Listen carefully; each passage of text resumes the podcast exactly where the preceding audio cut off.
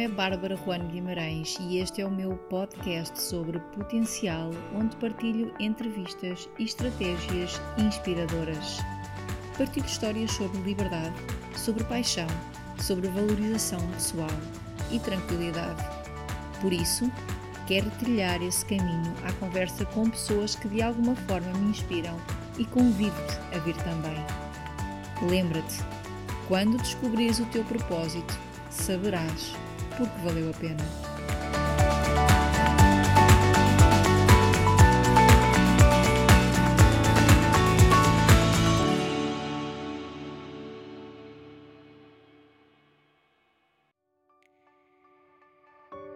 Olá e bem-vindos ao podcast Fora de Série, onde eu entrevisto pessoas que de alguma forma me inspiram e que eu acho que têm algo para ensinar.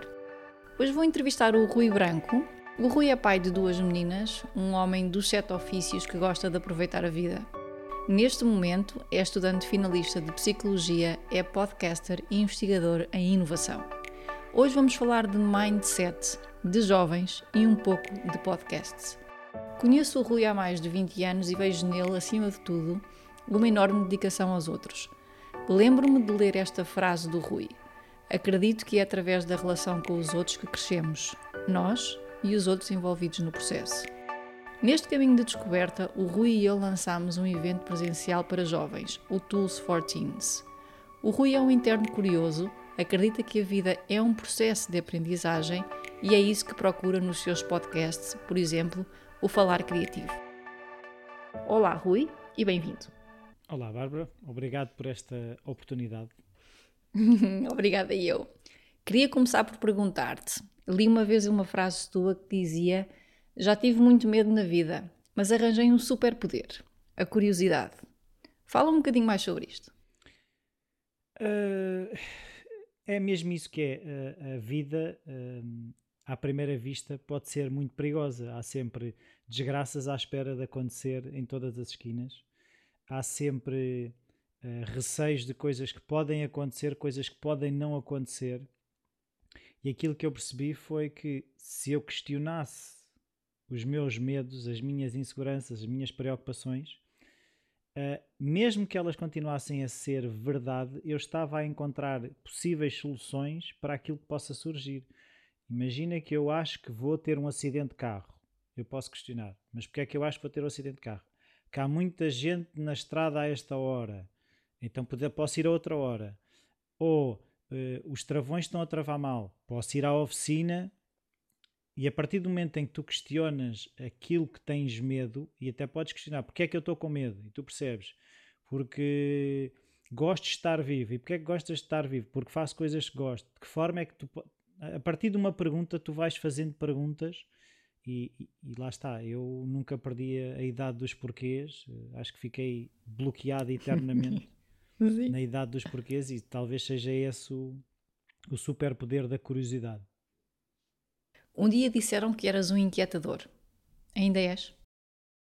Sou, porque eh, eu, quando me dão respostas do género porque sim, o meu, o meu ser começa logo a tremer, porque lá está, significa que alguém não está a questionar. Quando, quando há uma resposta do porque sim, aquela pessoa já deixou de questionar. E é através das perguntas que eu sei que vou encontrar melhores respostas. E também sei, isso aprendi, que é quanto melhores forem as minhas perguntas, melhores irão ser as minhas respostas. E a questão também da inquietação é quando as pessoas uh, também eu vejo uh, aquelas pessoas que perguntas, então, mas o que é que, o que é que te move, o que é que te motiva? Ah, não sei. Isto, lá está. Eu, esta pessoa vai ficar inquieta. Ela, quando sair ao pé de mim, já vai ficar a questionar que se calhar a sua vida poderá não ser. Poderá ela depois chegar à conclusão que se calhar a vida que ela quer é a mesma que ela, mas ela entretanto já se questionou. E então ela pode passar de um estado de estar quieta, onde para um estado inquieto em que eu se calhar tive alguma coisa a ver com isso. Eu limito-me a apontar coisas que para mim não fazem muito sentido ou que poderão não fazer sentido, mas do processo de questionar ela pode chegar à conclusão que de facto é aquela vida que ela quer estar. Mas entretanto, ela fica com uma certeza maior daquilo que acredita do que simplesmente estar a, ser um, um, ser passivo na vida sem questionar porque é que está onde está e porque é que está a fazer o que está a fazer. Ok, tu além de gostares muito de pensar e de porquês, gostas então de pôr as pessoas a pensar? Gosto de pôr as pessoas a pensar porque eu acho que é dessa reflexão que nós conseguimos dar mais valor às coisas. E, e, e eu posso chegar à conclusão que, de facto, quando eu pergunto, ah, então, por exemplo, eu trabalho num supermercado, uma pessoa, e eu achar, mas tu só queres fazer isso, e a pessoa pode chegar à conclusão que foi por eh, alguma necessidade que chegou a, a trabalhar num supermercado e depois ela, ao questionar-se isso, pode chegar à conclusão que o contacto diário e permanente com pessoas é algo que a preenche.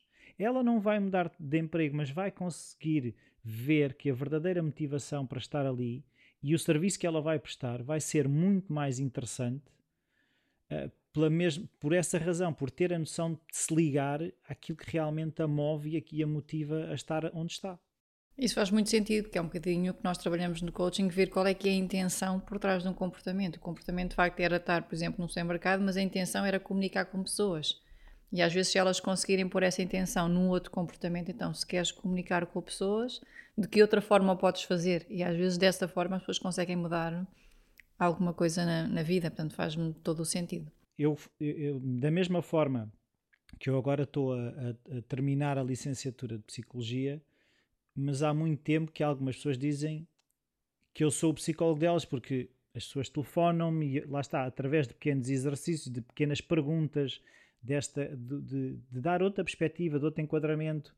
E eu tenho uma coisa, e tu, e tu própria já, já o salientaste, que é eu tenho poucos problemas em chamar os bois pelos nomes, uhum. em dizer que o rei vai nu, e, e às vezes faz falta uh, uh, e as pessoas, não sei, isso não, não consigo explicar porquê, mas as pessoas normalmente sentem que é bem intencionado, que eu não estou uh, a apontar para aquilo onde as pessoas estão a ser incoerentes ou, ou, que aquilo não está a fazer sentido como uma forma de ataque à pessoa. É uma forma genuína de querer o melhor para aquela pessoa e de acreditar que, que aquilo que eu estou a ver tem, tem necessidade de ser visto também pela pessoa. E quando digo ser visto, porque nós, quando estamos dentro da nossa cabeça, só estamos a ver de um lado. E a questão de, de alguém te dar uma perspectiva o mais honesta possível, porque às vezes também caímos naquela de ah, vou proteger esta pessoa, não lhe vou dizer isto ou não lhe vou dizer aquilo. A, a curto prazo, eh, se calhar aquela pessoa está bem, mas a longo prazo a coisa não está não tá bem, porque, por exemplo, eh, a fisioterapia provoca dor, mas o não fazer fisioterapia a longo prazo vai causar mais danos do que fazer a fisioterapia e ter aquele sofrimento, ou a prática de exercício físico, seja o que for. É? Sei que gostas de trabalhar com jovens, adoro jovens, já me falaste sobre isto várias vezes, que um dos, dos projetos que tens é, de alguma forma, trabalhar com jovens. O que é que te fascina nesta idade? O que é que me fascina nesta idade? É, é, é este lado de tudo é possível, é? uhum. é? porque naquele momento ainda acreditamos em muita coisa, mas, mas ao mesmo tempo é uma idade em que já não é uh, arco-íris e unicórnios na fase anterior da nossa vida, quando somos crianças.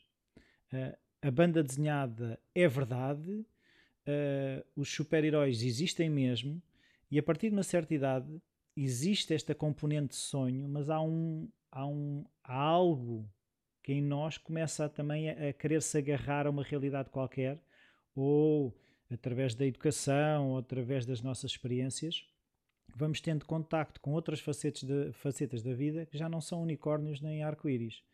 E, e, este choque abana qualquer pessoa, uh, qualquer jovem abana, uh, e, e, um bocadinho a, a ideia que eu tenho pensado sobre isto é que é muito importante que haja um conjunto de ferramentas uh, que ajudem a navegar estes abanões, porque abanar toda a gente vai abanar.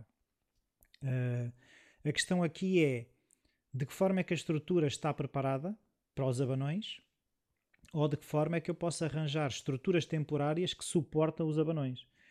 Voltando ao nosso passado comum na arquitetura, pensando nos edifícios, tu tens às vezes uh, escoras e coisas para segurar os edifícios quando eles estão frágeis ou quando estás a construir, crias umas fundações sólidas que permitem que ele resista a sismos, que de outra forma, se não tiver aquela estrutura sólida.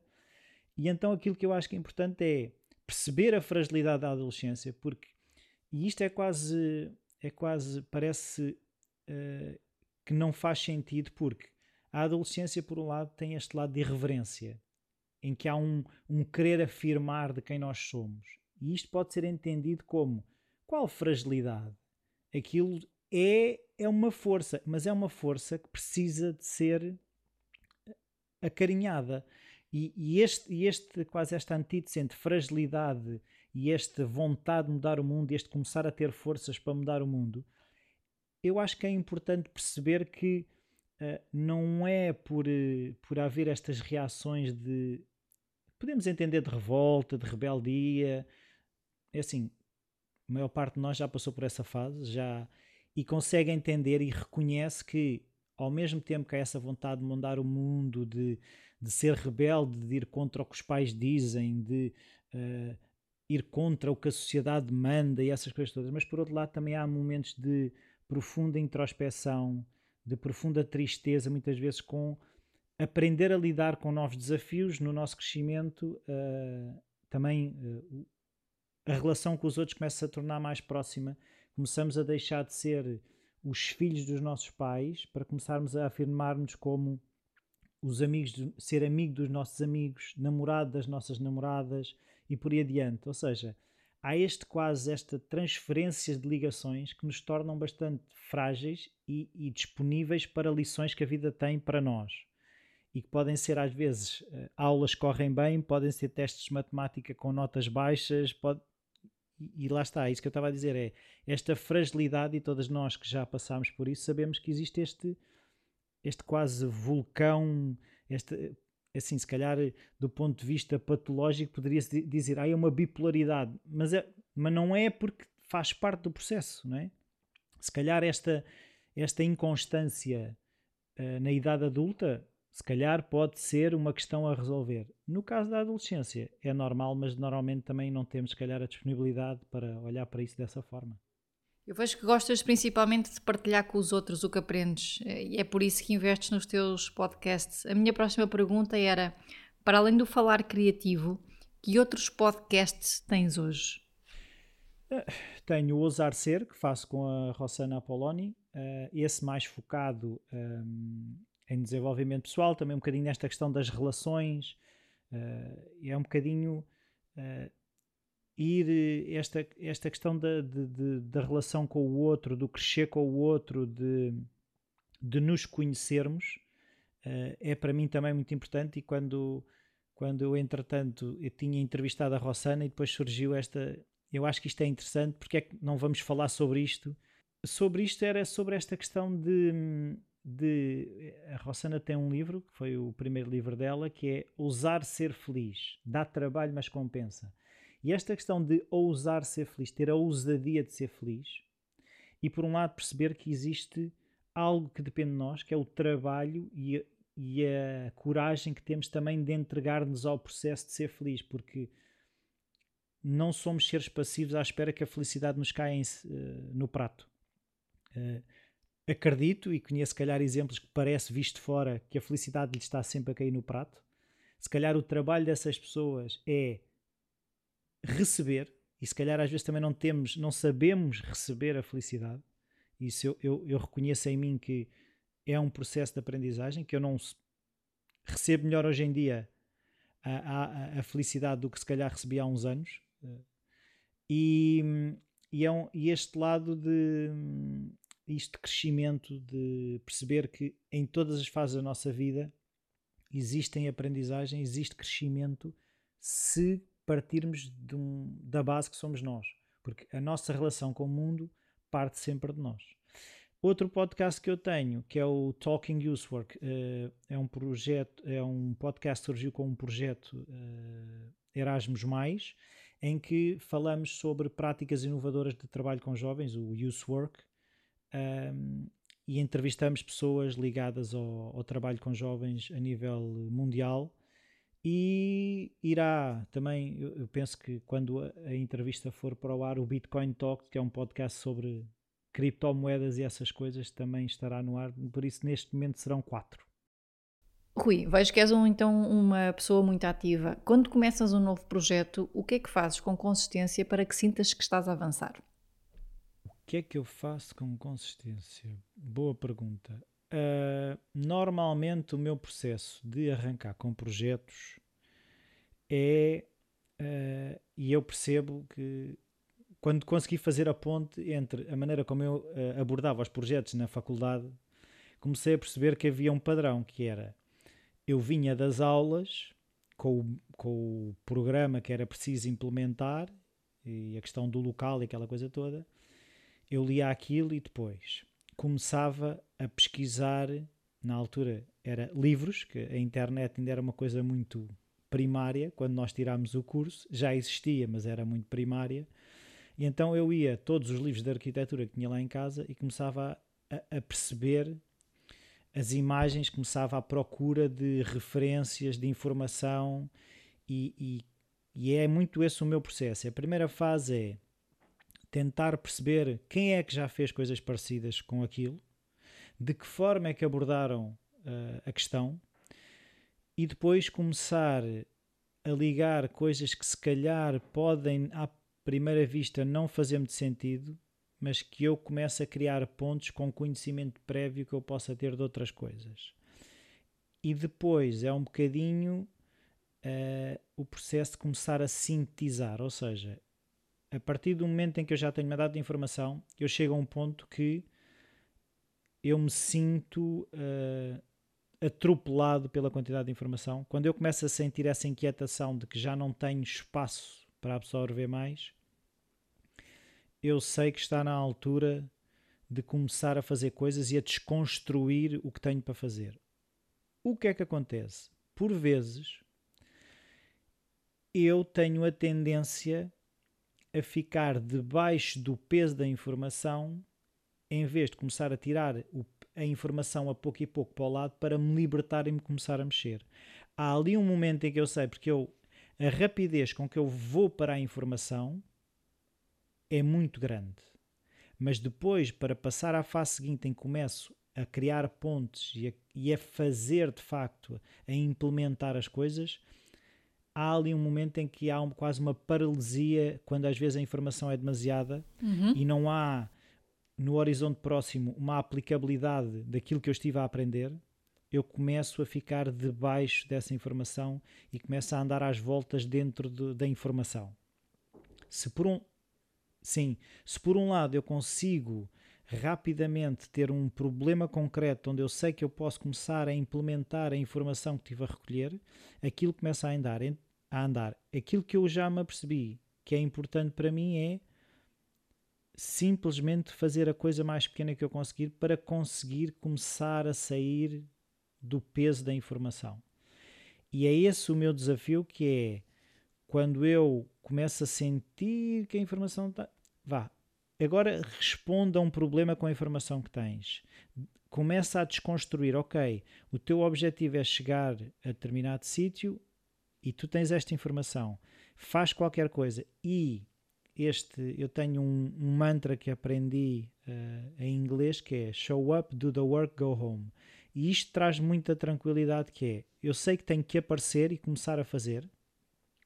Fazer, não é? o show up é sentar-me, ou seja o que for, e aparecer, começar a fazer, sem preocupações de resultado, porque a partir do momento em que eu começo a, a entrar no modo de eu preciso de que seja a melhor coisa dentro desta área, eu preciso, começo-me a bloquear e começo a retirar a vontade de show up. Eu nem, me apare, nem me apetece aparecer e começar.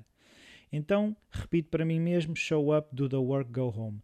E este sentido de eu saber que eu tenho um fim na tarefa, porque se eu não estabeleço fim à tarefa, eu fico encravado neste loop de informação, não fazer, eh, expectativas demasiado altas e não sai daqui.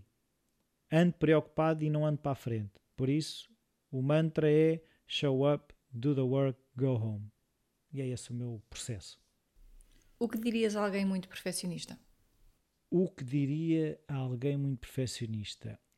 Uh, no fundo, o que eu diria é que, primeiro, a perfeição não existe. Segundo, uh, normalmente os estándares que os perfeccionistas têm já são mais altos do que a maioria das pessoas, por isso. Uh, e, e, eu, eu também às vezes tenho esse desafio que é confundir desleixo uh, ou, uh, dizendo de outra forma, assumir que a não perfeição ou a não busca da perfeição é desleixo. Ah, fazer de qualquer maneira. E eu acredito que as pessoas sejam todas diferentes e sei que as pessoas são diferentes, mas, por exemplo, eu sei que tenho que me permitir fazer uma coisa fraca para depois conseguir melhorá-la. Porque se eu aponto ao perfeito, eu não chego lá e nem consigo melhorá-la. Enquanto se eu com... enquanto se eu começar, enquanto se eu começar, eu sei que posso ir melhorando. Eu tenho é que aceitar que uh, a, primeira, a primeira camada pode não ser tão boa. E, e, e o Seth Godin tem, eh, já falou, e não só ele, mas eu lembro-me que ele falou disso, que é a questão de a primeira camada é como quando tu queres chegar à água, existe uma camada muito grande de terra e se tu não tirares a terra, tu ainda não é água. Aquilo ainda não é água. Mas se tu não tirares a terra, não chegas à água. E nós temos esta tendência de. Uh, e ele pergunta, eh, eu lembro de uma conversa que ele teve com o Tim Ferriss que era. Uh, o Tim Ferriss a dizer: Ah, uh, eu não sinto que aquilo que eu escrevo é bom. E o Cess perguntou: Mostra-me a tua má escrita. Enquanto não me mostrares páginas e páginas de coisas más, dificilmente a boa escrita vai surgir. Porque é isso: é, é que nós acharmos que a primeira coisa que nós fazemos ou as coisas que fazemos têm que ser todas logo perfeitas à primeira pá, é, é, um engano, é uma ilusão e, e limita-nos de facto de fazer coisas boas. Esta busca pela perfeição limita-nos de fazer coisas boas. Uhum, faz muito sentido, sim. E o que é que te faz voar alto? O que é que me faz voar alto?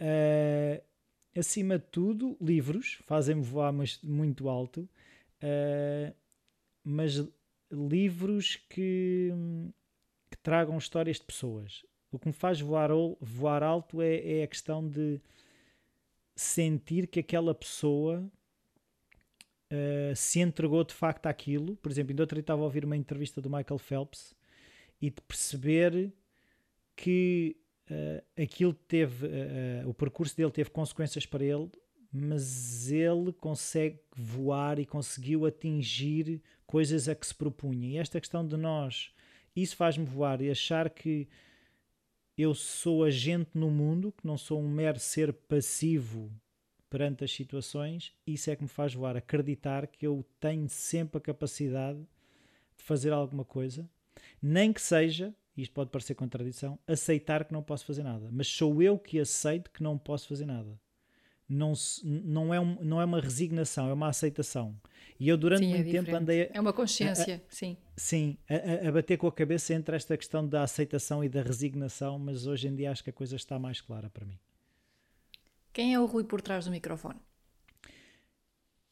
É mais brincalhão, quer dizer, depende. Por, por acaso é, um, é, uma coisa que eu já, já até eh, lembro-me que escrevi um texto para o Falar Criativo sobre essa questão de o Rui do Falar Criativo começou por ser muito sério e, e eu acho que ainda é mais sério porque o Rui do Falar Criativo tinha uma necessidade de, de se afirmar como alguém com algum tipo de conhecimento e nós temos esta tendência natural de achar que uma pessoa mais séria é mais informada ou mais válida em termos de conhecimento do que uma pessoa que brinca, porque deixa-te brincadeiras, não estás a levar as coisas a sério. Por exemplo, o Rui Aquelas por trás do microfone. Sim. sim. Uhum. o Rui por trás do microfone, quando está, por exemplo, a fazer o Ousar Ser com a, com a Rossana, ou mesmo o Talking Use Work um, com a Anitta, lá está, há essa. O Rui vem mais ao de cima porque o Rui é mais divertido, o Rui não é tão sério, o Rui consegue o verdadeiro Rui, o Rui por trás dos microfones, que às vezes transparece, mas às vezes, calhar, não tanto, uh, é, é alguém que, apesar de brincar, leva as coisas muito a sério. E, e, e é esse, quando eu consigo que o Rui Brincalhão venha para a frente do microfone, as coisas correm muito melhor e, e é muito mais genuíno. Eu tenho essa experiência porque eu acho que tu tens um humor fenomenal e tu sabes isso. E quando tu usas esse humor, epá, as conversas são, são deliciosas, de facto. Rui, o que é que já aprendeste sobre red flags? Sobre red flags, uh, já aprendi que não posso passar muito tempo, por exemplo, sem uh, apanhar o que anda a passar-se na minha cabeça, no sentido em que meditação, que te, normalmente faço todos os dias, escrever no diário, que também escrevo todos os dias. Se passa muito tempo, eu sinto que há assuntos que se estão a passar que eu não estou a prestar a devida atenção e que depois começam a gerar determinados comportamentos. Uma, que depois eh, vai aqui, estava a pensar noutra red flag que é se eu começo a ser muito crítico relativamente a situações ou pessoas, significa que há algo que já está a passar-se dentro de mim que eu não estou a ver. Isso é uma, é, é uma das maiores red flags que é se eu estou a ser crítico perante as situações e perante as pessoas, é algo em mim que eu não estou a ver. Isso é uma red flag. Uh, outra red flag é eu sentir que o dia passou sem que eu tenha dado por isso em que o dia terminou e eu olho para trás e não consigo perceber onde é que o dia foi. Significa que eu não. O que é que isso diz? Diz que eu não estive, diz, não estive presente, não estive consciente do, do dia. Uh, e diz-me, e, e ainda hoje por acaso estava a refletir precisamente no diário, que é a necessidade de criar pausas entre coisas. O que acontece é, esses dias que eu me apercebo que passaram sem eu dar por isso, significa, significa que eu andei a passar de tarefa para tarefa, em que aquilo se torna um enorme contínuo de coisas que depois na prática, agora lembrei-me, agora que estava a falar, fica como quando, não sei se a maior parte das pessoas se lembra, quando se junta plasticina, aquilo depois já não é nenhuma cor. Porque ficam misturadas, enquanto se eu souber que tenho a plasticina amarela, a plasticina verde, eu consigo perceber quais são as cores que eu tenho para trabalhar. No caso seria, eu sei que desempenhei determinada tarefa, sei que falei com aquela pessoa. Quando a tarefa fica uh, misturada com a conversa que tive com a pessoa, com a tarefa a seguir, com a conversa que tive, com o que comi, é uma amálgama de coisas que não me faz uh, perceber que o dia passou e eu uh, gosto de ter consciência. Gosto de me perder em algumas coisas, mas gosto de chegar ao fim do dia e perceber que valeu a pena. É engraçado porque eu, eu vejo algumas pessoas dizerem-me que quando o dia passa a correr e passa rápido, eh, ou seja, quando elas não dão pelo tempo passar, elas dizem-me que tiveram a fazer algo que gostaram, porque o dia passou tão rápido mas tu não tens essa sensação. Quando o dia te passa rápido, tu tens outra, outro feeling em relação a isso. Mas aí estamos a misturar uh, duas coisas, que é a noção do tempo passar é uma coisa, a noção para onde é que o tempo foi, ou seja, de que forma é que o tempo foi emprego. Eu posso perder-me no tempo de estar um dia inteiro a conversar com os meus amigos. Eu aí perco a noção do tempo. Mas eu chego ao fim do dia, eu estive a fazer aquilo. Quando há um cruzamento de não sei quantas tarefas que se misturaram. Não é que eu tenha perdido a noção do tempo, o tempo é que me fugiu.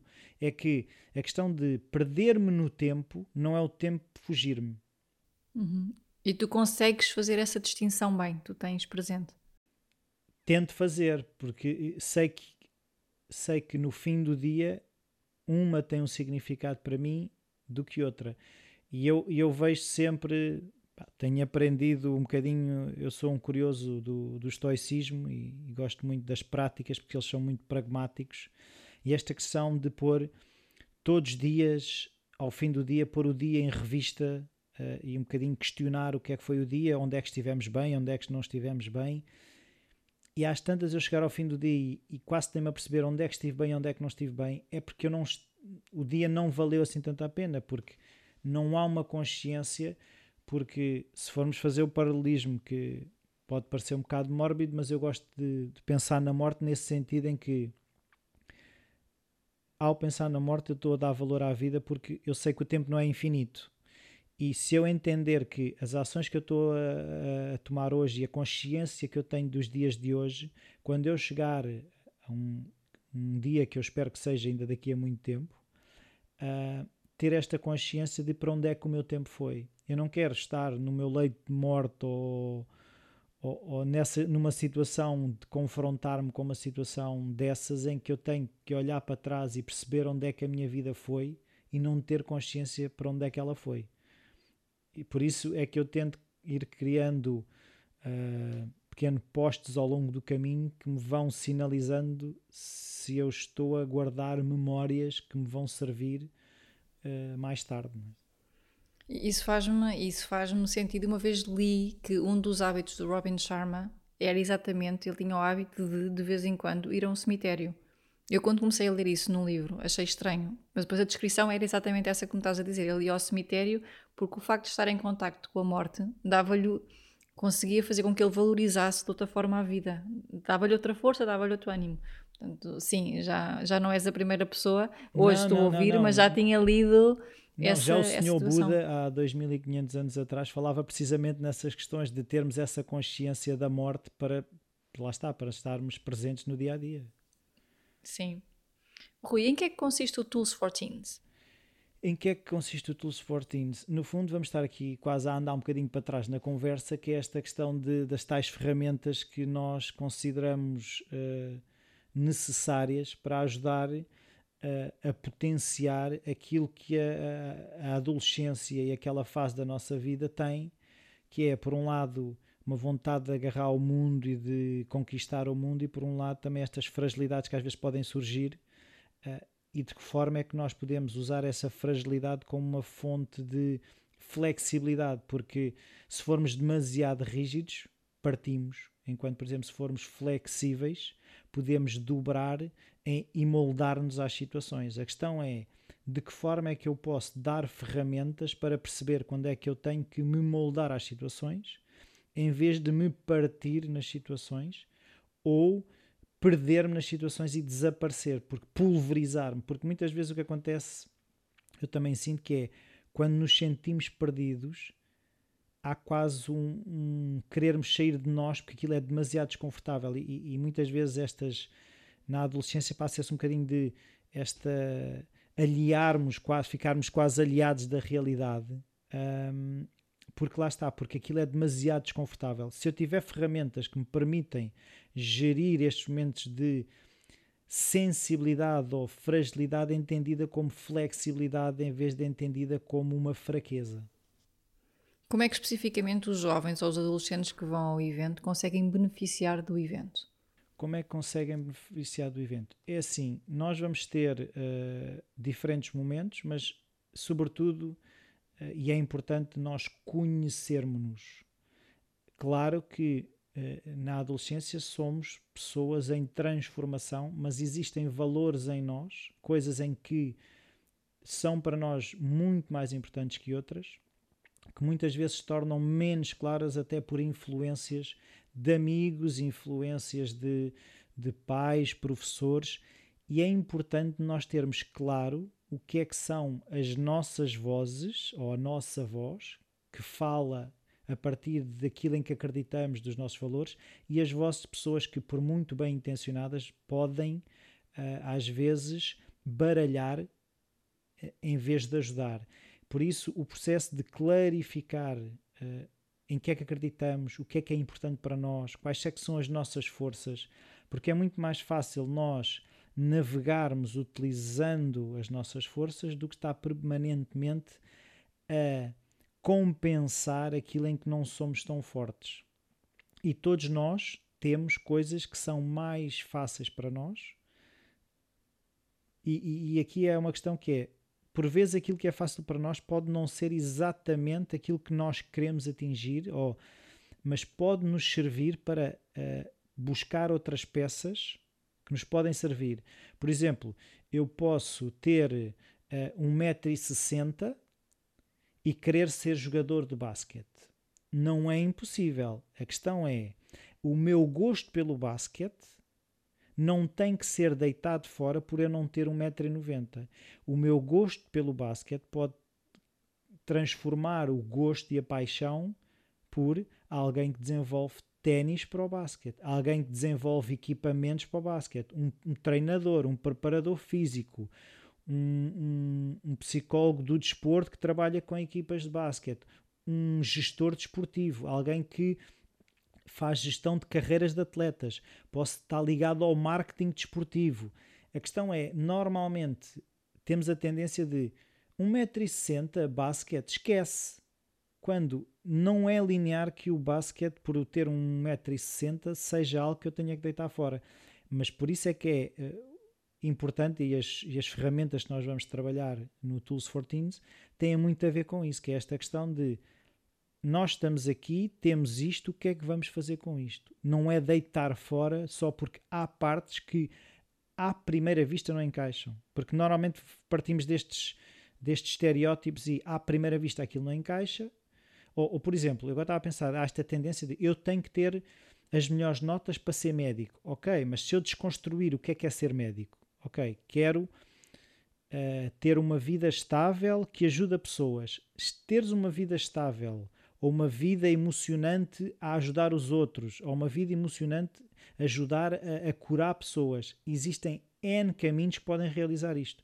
E normalmente nós temos tendência a fixar-nos em caminhos pré-estabelecidos, não olhando para outros que se calhar estão mais alinhados com aquilo que eu sou e aquilo em que eu sou mais capaz.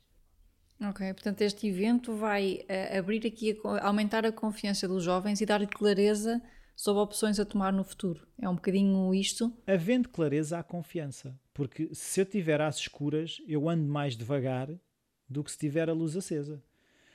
Já, todas as pessoas que já se levantaram à meia da noite para ir à casa de banho sabem que se acenderem a luz não dão topadas na cama ou não batem contra os móveis. Quantas vezes acordamos meio, meio ensonados e se não acendermos a luz, a probabilidade de encalharmos de alguma coisa, logo vamos mais devagar aqui o que nós queremos fazer é um bocadinho ajudar a acender luzes ou dar lanternas. Se calhar é um bocadinho essa. É, não, a luz ninguém consegue acender, porque ninguém conhece o futuro, mas conseguimos dar lanternas que nos vão orientando no caminho. O que é que é sucesso para ti, Rui? Eu acho que já toquei um bocadinho no, na questão do sucesso quando eu falei na questão de chegar ao fim do dia e ter a noção de.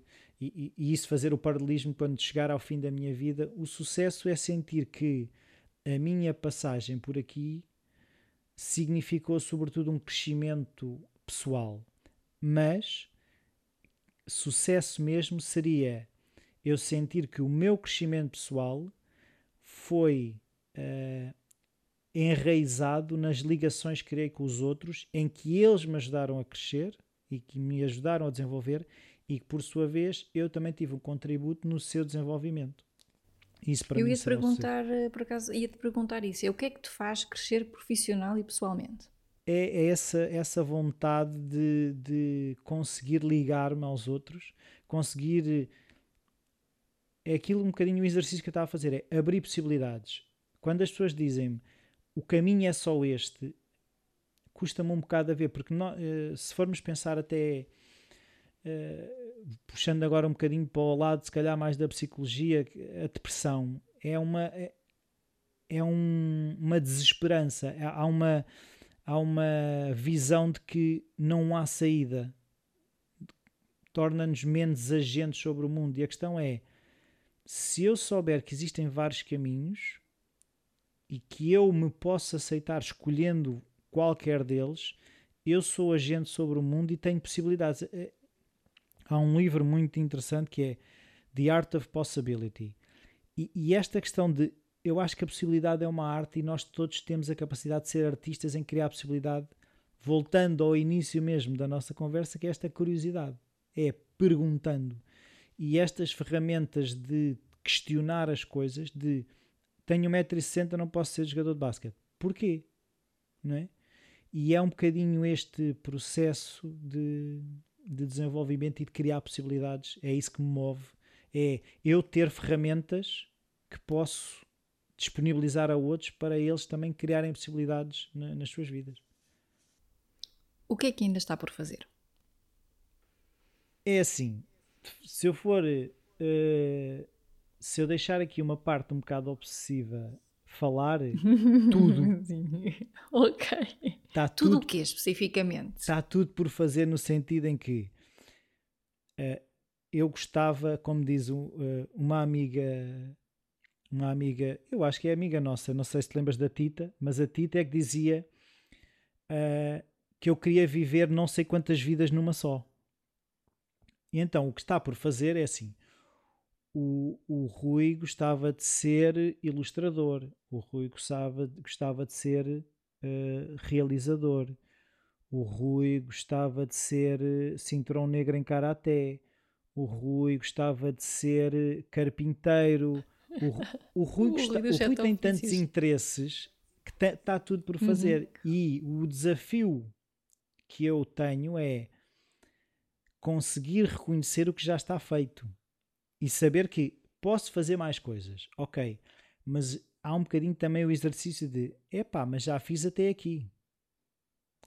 Mas uh, se for falar em termos de objetivos mais uh, próximos, ou médio, curto, médio prazo, será terminar a licenciatura em Psicologia, depois o mestrado em Psicologia e depois, uh, lá está, estar munido de mais ferramentas para criar possibilidade na vida das outras pessoas, sendo que eu acredito muito que as pessoas têm que pensar em crescer uh, e não só uh, pensar do que é que limita o crescimento, é, é pensar nas, nas, duas, nas duas componentes. Muitas vezes há esta visão da psicologia como uh, se eu não estou maluco, não é? Porque é que eu preciso de um psicólogo? E é um bocadinho, eu entendo a, a psicologia no sentido da preparação física não da fisioterapia, ou seja, eu quero prevenir lesões mais do que uh, do que estar Consertar. a resolver. Uhum. Que sinais, tanto se sento essa pessoa que gosta de fazer tanta coisa e tem ideias sobre tanta coisa, que sinais é que, te dá, é que o universo te dá ou que te indicam que estás no caminho certo? Boa pergunta, mas uh, vai sendo lá está, eu também sou uma pessoa que ao longo do tempo sempre precisou muito da validação externa das outras pessoas, de, dessa validação, que o caminho que eu estava a fazer uh, uh, era validado pelas pessoas à minha volta. E eu percebi que tinha que equilibrar um bocadinho isso. Ou seja, claro que a validação externa é importante, uh, não, lá está, eu posso querer viver uh, como um ermita, se isso fizer sentido para mim, se calhar a validação externa tem menos importância do que se eu quiser viver inserido numa sociedade. Mas, dito isto, a questão é, eu, quando eu sinto, voltando àquilo que estávamos a falar, quando eu sinto que eu não sinto o tempo passar em determinados momentos eu consigo, e eu consigo registá-los como aquele momento eu perdi-me no sentido em que ele passou e foi agradável. Não é eu perdi-me porque era tanta coisa que eu nem me apercebi do que é que era, mas é colecionar estes momentos em que, e, e, se eu começo a sentir que eles são mais frequentes, eu sinto que eles estão mais próximos do, do tal caminho. E quando começo a ter muitos momentos em que eu sinto que o tempo me fugiu, significa que eu me estou a afastar. Claro que acontece e o caminho não é uma linha reta, isso é outra coisa que eu aprendi, vou aprendendo, que ainda de vez em quando, que é esta questão de, de entendermos que tudo é uma linha reta e tudo é com os tempos que eu termino e que eu digo ou eu acho que só que é aquela famosa frase, né? A vida é o que acontece enquanto nós estamos preocupados em fazer planos.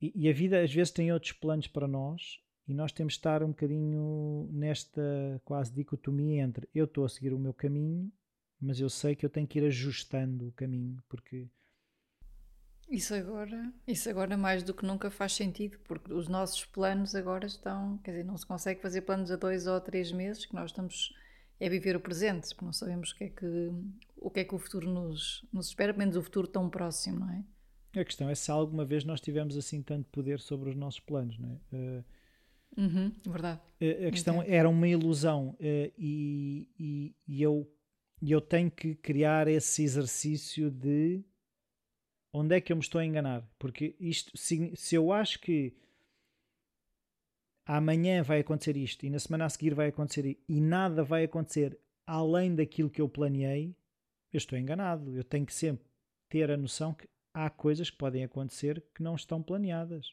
e estar consciente disso. Não é? Uhum, ótimo. Rui, onde é que as pessoas te encontram? Se elas quiserem ouvir o teu podcast ou falar contigo? Então, podem passar pelo falarcreativo.com uh, e podem ousar ser eu não me lembro bem do link, mas se puserem no iTunes, Spotify, Apple Podcasts, também encontram o Ousar Ser. Talking Usework também podem encontrar. E, e o Bitcoin Talks também faço com, com o António. Esse também, também é tu, ou seja, os podcasts, tudo que seja plataformas iTunes, Apple Podcasts, Spotify, é fácil de encontrar. E também uh, estou agora a explorar um blog onde eu expando mais a, as minhas ideias, que é o Tools from Within, que é estas ferramentas que nós temos, em que eu senti que se calhar que precisava de um sítio que não tivesse uma temática específica, porque lá está esta minha curiosidade que vai a todo lado, e eu senti que tinha que ter ali um sítio, era o meu recreio, e é por isso é que eu criei o Tools from Within. O Tools for Teens, eu sei que está no site da About Life, em www.aboutlife.pt. Estamos quase a acabar. Eu queria te agradecer muito ter estado aqui nesta entrevista comigo e vou terminar com uma pergunta que faço a todos os entrevistados. O meu podcast chama-se Fora de Série e a minha pergunta para ti é: quem é o Rui fora de série? É, em primeiro lugar, eu quero agradecer também o convite de ter estado aqui uh, e às vezes é engraçada esta experiência que também já me aconteceu de pessoas que nós conhecemos e depois quando nos sentamos para conversar com elas para o podcast ou para... às vezes há um bocadinho esta... e, eu gosto destes exercícios.